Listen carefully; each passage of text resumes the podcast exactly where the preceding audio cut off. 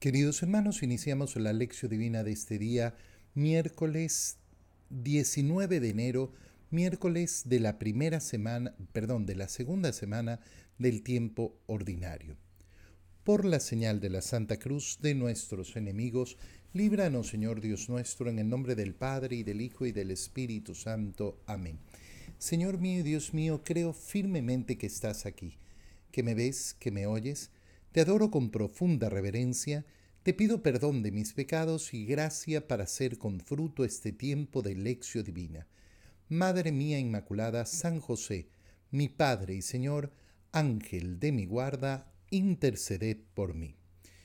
Continuando eh, el día de hoy con la lectura del primer libro de Samuel, leemos en este día miércoles el capítulo 17, versículos 32 al 33, 37 y 40 al 51. En aquellos días dijo David a Saúl, Señor, no se atemorice tu corazón por ese filisteo. Tu siervo irá y peleará con él. Pero Saúl le replicó, Tú no puedes ir a pelear contra Goliat, porque no eres más que un muchacho, y él un hombre adiestrado para la guerra desde su juventud. David le contestó, El Señor que me ha librado de las garras del león y del oso, me librará también de las manos de ese filisteo. Saúl se dijo, Ve y que el Señor te ayude. Tomó David el callado que siempre llevaba consigo. Escogió en el arroyo cinco piedras bien lisas, las puso en su morral y con la onda en la mano avanzó hacia el filisteo. Goliat, precedido por su escudero, se fue acercando a David. El filisteo se le quedó mirando y cuando vio que era un joven rubio y de buena presencia, lo despreció y le dijo, ¿Soy acaso un perro para que me salgas al encuentro con palos y con piedras?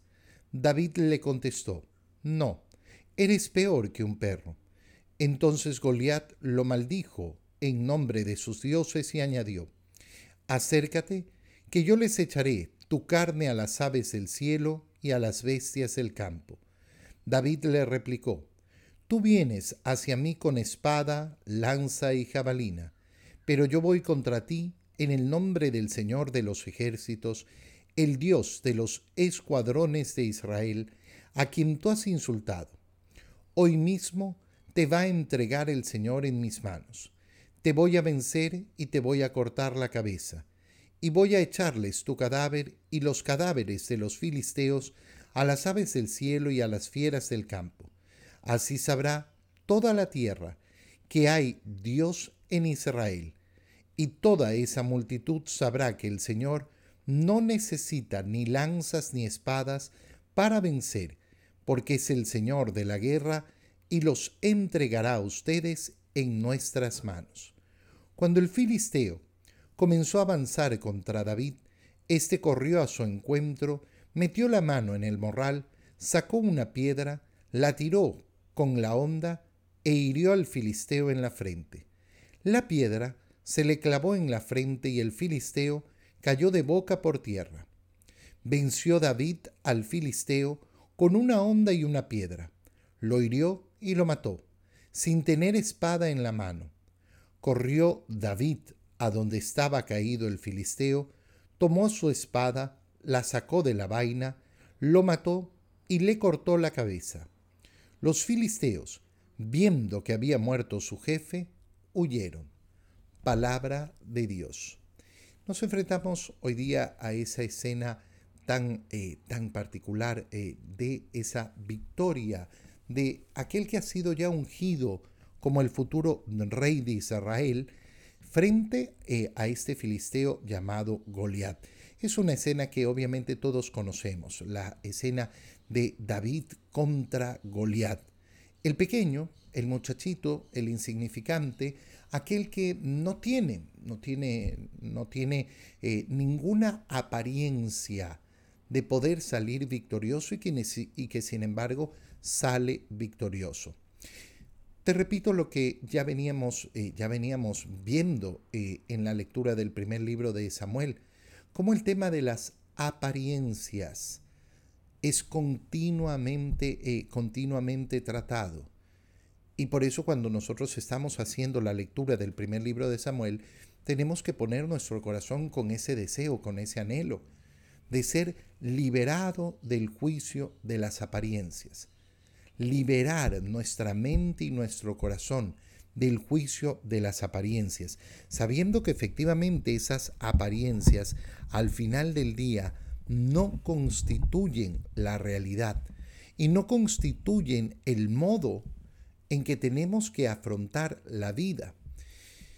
¿Cuáles son las particularidades de la lectura que acabamos de hacer? David es el que se acerca, no, no, no es escogido, no es que le dijeron, tú anda y pelea con el filisteo, sino que es David el que da el paso adelante para decirle al rey Saúl, Señor, no se te atemorice tu corazón por ese filisteo. Tu siervo, yo, iré y pelearé con él. ¿Qué es lo que hace Saúl? Hace el primer juicio sobre las apariencias. Tú no puedes, eh, tú no puedes ir a pelear contra Goliat no eres más que un muchacho, él es un hombre adiestrado en la guerra. Y es adiestrado en la guerra desde su juventud. ¿Cuál es la respuesta de David? Bueno, yo no voy a pelear con mi adiestramiento, no voy a pelear con mis fuerzas, no voy a pelear con mi grandeza. El Señor que me ha librado de las garras del león y del, y del, y del oso, Él también me librará. Claro, nosotros nos enfrentamos en esa imagen de David y Goliat a esa imagen de toda lucha espiritual, a esa lucha espiritual que cada uno de nosotros tiene que realizar, eh, tiene que realizar en la vida. Nuestra vida, nuestra vida es continuamente esa lucha espiritual. Bueno, qué bonito cuando, eh, cuando efectivamente nos damos cuenta que la victoria no la buscamos a través de nuestras fuerzas. La victoria la buscamos en primer lugar porque somos decididos y valientes, porque no nos dejamos llevar ni por el pesimismo ni por el miedo. Es David el que sale al frente. Yo tengo que enfrentar, tengo que enfrentar las luchas y las peleas espirituales, sí. Pero es tan difícil, Oye, estas palabras las escucho yo constantemente. Es tan difícil vencer, es tan difícil vencer el mal, es tan difícil vencer este vicio que tengo, esta conducta que tengo, es tan difícil cambiar mi carácter. Sí, claro. De hecho, en las palabras del Señor sería un poco más que difícil, sería imposible. Pero nuestra pelea no es con nuestras fuerzas, es en la fuerza del Señor. Si tú quieres pelear con tus fuerzas, entonces probablemente lo único que logres conocer sea la derrota. Pero si tú quieres pelear con las fuerzas del Señor, entonces conocerás la victoria. Viendo la determinación de David, ¿qué hace el rey Saúl? Le dice, ve, y que el Señor te ayude. ¿Cómo se prepara David? Esto es importantísimo. Se prepara con su inteligencia, se prepara además con prudencia. ¿Qué hace? Lleva el callado y escogió en el arroyo cinco piedras. ¿Cuántas utilizó? Utilizó solo una. Utilizó solo una. Bueno, ¿y para qué llevó las otras cuatro? Porque es prudente, Mira, las grandes batallas espirituales se vencen sobre todo en la medida que yo uso la prudencia. Ahí donde no hay prudencia, nunca va a haber victoria. Ahí donde yo me esfuerzo en la prudencia, en cambio, va a ser otra cosa, otra cosa muy distinta verdaderamente en la prudencia es donde está más del 50% de la batalla. David efectivamente usa la prudencia y no va a llevar una sola piedra. Una le bastó, pero lleva las otras y lleva lo que necesita en la mano. Esto es importante además porque porque a veces cuando nos preguntamos sobre nuestras batallas espirituales, no hay cosas concretas en esas batallas. Ejemplo, una persona me dice, otra vez he caído en lo mismo, los mismos pecados, los mismos pecados. Bueno, le digo, ¿qué has hecho concretamente para cambiar? Yo intento, intento no ponerme molesto, intento ser más paciente, intento... ¿Qué significa intento? Le digo. ¿Cuál es la lucha concreta? ¿Qué estás haciendo concretamente para cambiar? Yo he decidido que para vencer mi mal carácter, yo he decidido que para vencer mi lujuria, yo he decidido que para vencer, eh, eh, para vencer eh, mi impaciencia, yo he decidido que para vencer mi pereza, voy a levantarme todos los días y lo primero que voy a hacer es ponerme de rodillas. He decidido que voy a hacer ayuno una vez a la semana. He decidido que voy a ir a misa dos, tres veces a la semana. He decidido que voy a rezar el rosario tantos días. Tengo un plan concreto de lucha. Tengo un plan concreto espiritual. Si no hay un plan concreto, si no hay nada concreto, si todo es idea, no, yo intento, intento, intento enfrentarme al mal, intento enfrentarme a la inclinación, pero no estás luchando, la lucha no se lleva en el aire, la lucha se realiza en lo concreto. Y el fortalecimiento del espíritu se realiza a través de acciones que se repiten una y otra vez. El filisteo Goliat eh, se enoja viendo a David. ¿Acaso soy yo un perro para que salgas con palos y con piedras eh, a mi encuentro? Y David con valentía le dice, no, tú eres peor que un perro. Y entonces Goliat maldijo en nombre de sus dioses y le promete la muerte. ¿Qué ha hecho Goliat? Goliat también ha juzgado según las apariencias. Este no es uno que cumpla las condiciones para enfrentarse contra mí. No cumple, no cumple las condiciones que, eh, que debería, eh, que debería tener. Y efectivamente, me, Parecería que no. Pero David no se echa para atrás. Tú vienes hacia mí con espada, lanza y jabalina, pero yo voy contra ti en nombre del Señor. ¿Qué traes contra mí? Traes las armas del mundo. ¿Qué tengo yo en mi lucha? Tengo al Señor. Tengo al Señor. Si yo tengo la fuerza del Espíritu Santo, si tengo la gracia de Dios, si tengo la comunión, tengo el cuerpo y la sangre de Cristo, ¿cuál es la lucha que no puedo enfrentar con valentía? Pero si yo voy desnudo, sin ninguna de las armas que el Señor me ha dado, entonces, lógicamente que no, no, no voy a poder. Qué importante es recordar que si tú y yo hemos recibido el sacramento de la confirmación, ¿qué significa? Significa, en definitiva, que hemos recibido todas las armas necesarias para todo combate espiritual. Haber recibido los dones del Espíritu Santo significa eso. Dios no nos ha dejado ir a la batalla sin las armas necesarias. Y las tienes. ¿Cuántas veces no las usamos? ¿Cuántas veces eh, las dejamos en casa en vez de llevarlas verdaderamente y portarlas? Piensa en esa condición de confirmado que tienes. Piensa en esa condición de hijo de Dios que tienes. ¿Quién es el que se te enfrenta entonces? Nadie. Nadie se me enfrenta verdaderamente. El Señor. El Señor me ha dado lo que yo necesito para la batalla.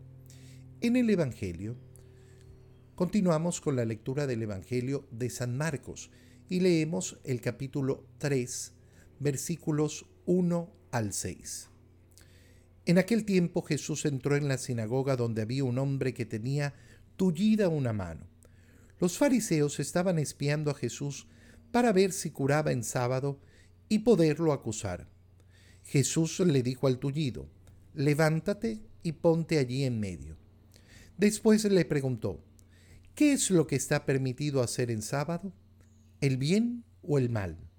¿Se le puede salvar la vida a un hombre en sábado o hay que dejarlo morir? Ellos se quedaron callados. Entonces, mirándolos con ira y con tristeza, porque no querían entender, le dijo al hombre, extiende tu mano. La extendió y su mano quedó sana. Entonces se fueron los fariseos y comenzaron a hacer planes con los del partido de Herodes para matar a Jesús. Palabra del Señor. Cuando continuamos la lectura del Evangelio de San Marcos, ya habíamos visto el día de ayer cómo se introduce la cuestión del sábado. ¿Cuál es la primera acusación que hacen contra Jesús? La primera acusación que le hacen es justamente esta, que hace en sábado lo que no es permitido. Y el Señor va a poner en cuestión, ¿cuál es la idea que ustedes tienen del sábado? Del sábado estamos hablando del sabbat, es decir, del día de descanso, del día que hay que dedicarlo al Señor. ¿Qué es lo que ustedes están entendiendo respecto al sábado? ¿Qué es lo que entienden ustedes? Bueno, eh, qué bonito, eh, qué bonito verdaderamente es darnos cuenta cómo el Señor nos va a llevar y a impulsar a darnos cuenta de esa profundidad. No se trata de leyes irracionales que nos ha dado Dios ah, no, tú tienes que cumplirlas porque tienes que cumplirlas y se acabó. No, no, no, no, no funciona así ningún mandato del Señor. Ningún mandato del Señor. Fíjate bien, porque eh, esto lo podemos comparar con, esa, eh, con esa educación en los hogares. Cuando una madre no logra contestar, cuando un padre no logra contestar los motivos de la educación, pero ¿y, ¿y por qué no puedo hacer esto? pregunta el hijo. Porque lo digo yo. Esa no es una respuesta. Y no es una respuesta que convence. El Señor nunca nos contesta de este modo. ¿Por qué tengo que ir a misa los domingos? Porque lo digo yo. ¿Por qué tengo que hacer eso? Porque lo digo yo. No, no, no. No es el modo en que Dios opera con nosotros. No es el modo. El Señor siempre nos explica ¿Por qué sus mandamientos son buenos para mí, para nosotros? No han sido pensados para Él. Él no necesita los mandamientos. Quienes necesitamos los mandamientos somos tú y yo. Y por eso sus mandamientos tienen una racionalidad tan grande, tan importante.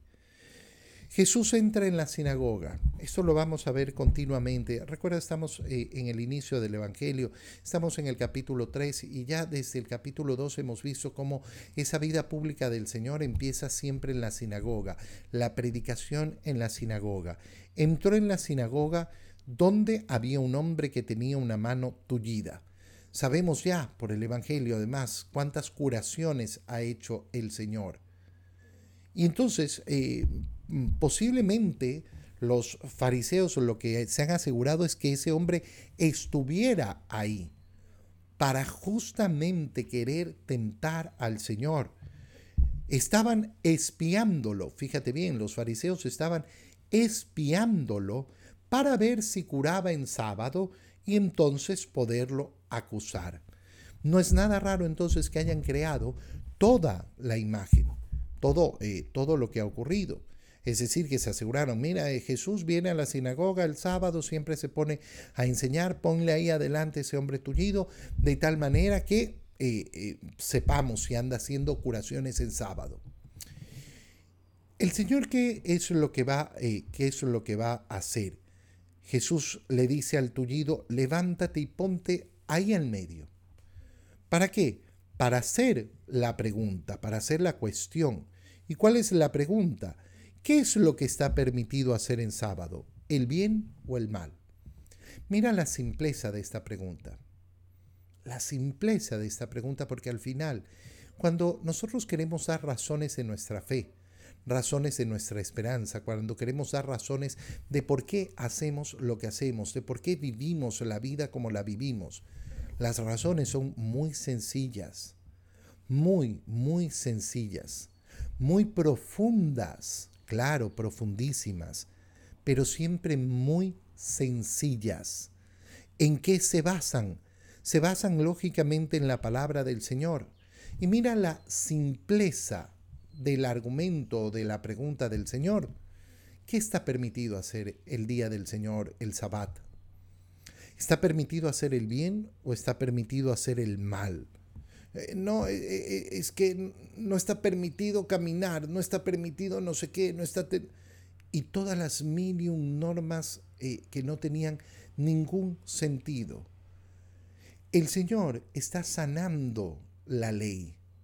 ¿Por qué? Porque la ley ha sido mal interpretada por muchos judíos, que han creado simplemente leyes humanas sobre la ley de Dios.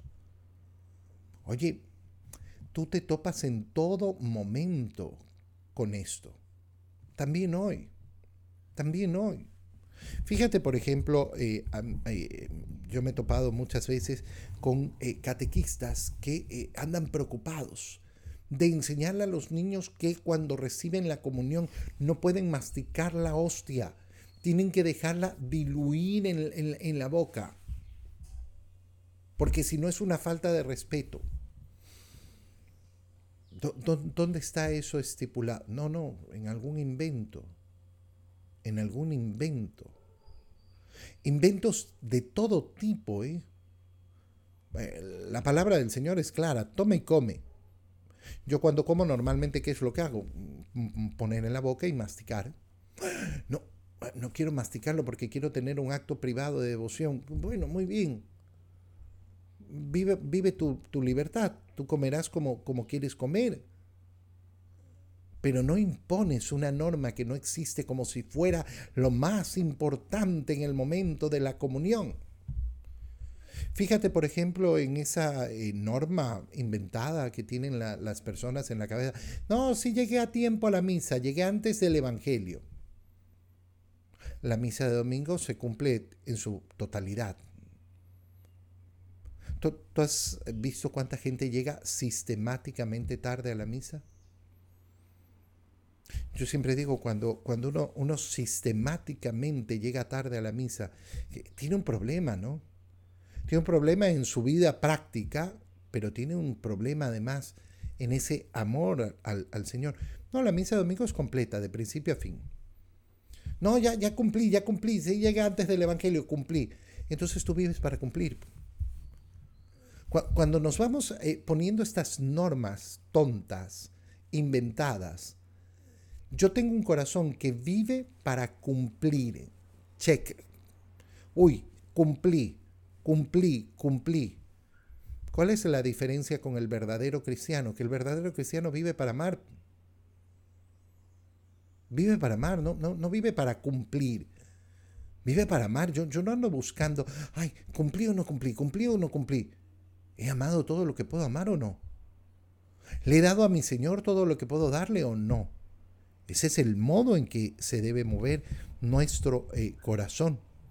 ¿Qué está permitido hacer en sábado, en bien o en mal? ¿Se le puede salvar la vida a un hombre en sábado o hay que dejarlo morir? mira lo que está haciendo el Señor, llevándolos a darse cuenta. Ustedes se han detenido a pensar en lo ridículo y absurdo que es la ley que están tratando de imponer, ¿qué hicieron ellos? Quedarse callados. Su actitud era la de espías, estaban espiándolo, querían ponerlo a prueba. E inmediatamente después de esta escena se van a unir a los partidarios de Herodes para comenzar a pensar cómo matar al Señor. Pero en el momento que lo tienen al frente y en el momento en que les hace una pregunta tan simple, ¿qué hacen? no quieren responder. Se quedan callados. Se quedan callados. Entonces mirándolos con ira y con tristeza. Mire estas dos características de la mirada del Señor, ira y tristeza. Ira. ¿Cómo el Señor? Sí, sí, con ira, con esa santa ira del Señor. De ver qué cosa, de ver eh, eh, lo, cerrados que tienen el corazón, lo obtusa que tienen la mente. Al Señor eso le da ira. ¿Por qué teniendo la oportunidad de hablar no hablan? ¿Por qué teniendo la oportunidad de decir lo que piensan no lo dicen? Aquí delante mío. ¿Por qué? ¿Por qué no buscan la verdad? Porque no tienen anhelos de la verdad. Y por eso se quedan callados y por eso no enfrentan. Es como toda persona que no enfrenta los problemas pero habla mal del otro. Oye, ¿y tú le preguntaste al otro? ¿Tú hablaste con él de este problema? ¿Tú le dijiste eh, eh, que no te gustaba esto? No. Entonces tú no tienes deseos de solucionar nada. Tú lo único que tienes es deseos de andar hablando mal, de andar enfurecido, de tener una razón para tu amargura, porque no buscas verdaderamente solucionar esa amargura, porque no buscas solucionar esa pena, ese dolor, ese, e, ese resentimiento, ¿no? No tienes esa valentía para enfrentar verdaderamente el problema, esa valentía que veíamos en la primera, eh, en la primera lectura.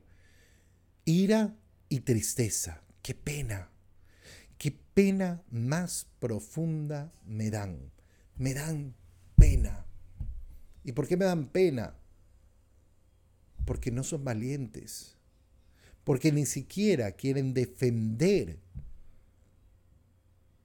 su propia postura. Y entonces le dijo al que tenía la mano tullida, extiende tu mano. La extendió y su mano quedó sana.